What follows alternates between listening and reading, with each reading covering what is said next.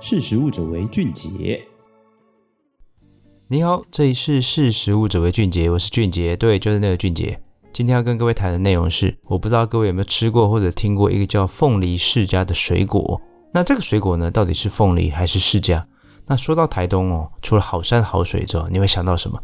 米呀、金针花、红梨，它都是台东特产的作物哦。那至于水果的部分呢，最在地的莫过于释迦莫属哦。那传统的释迦呢，其实又叫做什么？大木释迦。那软嫩香甜的滋味啊，其实很受国人的喜爱哦。我爸也非常的喜欢吃哦。可是我个人因为释迦没什么水分哦，所以我比较少吃哦。那释迦呢，除了常年都可以吃到所谓的大木释迦之外，它每到冬天哦，最令人期待的就是什么？就是凤梨释迦那个口味酸甜、口感 Q 弹的美妙滋味。它的确跟一般的大木释迦不太一样。那凤梨释迦呢，其实是什么？是番荔枝科的品种之一哦。它是原产于南美安地列斯山脉的高海拔地区的冷子番荔枝哦，以及原产于热带美洲，还有广泛分布在什么热带跟亚热带地区的番荔枝。杂交而来的哦，那台湾的凤梨释迦的品种，则是从什么以色列跟澳洲等地引进，并且加以改良哦。那由于台东背山面海的热带季风气候，所以台湾哦是目前全世界凤梨释迦栽培面积最多、生产技术最好，还有什么果品品质最优的国家哦。那不仅凤梨释迦，台湾产的凤梨释迦的果实的外形硕大。很吸睛，而且它的表皮呢翠绿无瑕，营养成分又丰富的多元哦，所以它的果品未软熟之前呢，它只要在室温下通风保存，可以放三到五天哦。那它的软熟，如果软熟之后你放入冰箱，还能保存三到七天左右，所以它是一个高经济价值的水果果品之一哦。那目前台湾的农民哦，他为了栽培出外形又大又均匀的凤梨释迦。他大多都是很坚持采用人工授粉的栽培方式，以确保果实每一个子房都发育完整哦，而且软熟之后香甜多汁哦。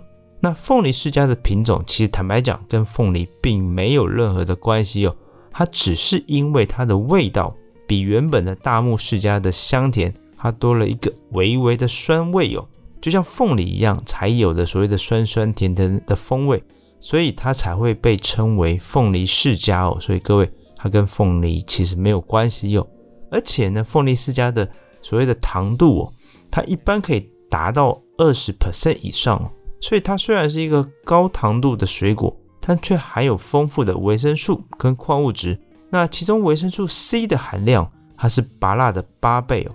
而另外呢，那凤梨释迦也富含什么心血管健康的钾元素哦。所以凤梨释迦本身这个水果，它的好处其实非常的多，只不过就是爱好者哦，其实你应该避免一次摄取太多，以免造成过多的糖分跟热量。然后糖尿病的患者还有慢性病的患者，也应该在吃之前先问一下医生哦，这样才有最佳的摄取量是多少。那台湾生产的凤梨释迦，它的外形非常的大，我们刚才提到，而且它又营养又丰富，它的风味又甜而不腻哦。所以，其实坦白讲，它已经深受国际市场的喜爱哦。那目前国内生产的凤梨释迦有九十 percent 以上，也就是九成都是外销。那外销地区呢，除了像是中国、香港等地哦。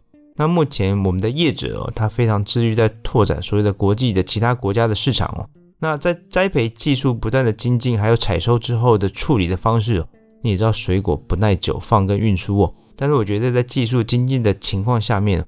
目前凤梨世家的外销市场，它其实已经拓展到哪里？新加坡、马来西亚，甚至像中东、加拿大等地区哦，国家哦，它都让台湾的凤梨释迦哦越来越知名哦。所以，好的，以上就是今天跟各位分享的内容哦。凤梨释迦跟凤梨没有关系，只是因为它多了一个酸酸甜甜的味道，所以才叫凤梨释迦哦。那欢迎大家呢，下次继续收听《识食物者为俊杰》，拜拜。识食物者为俊杰。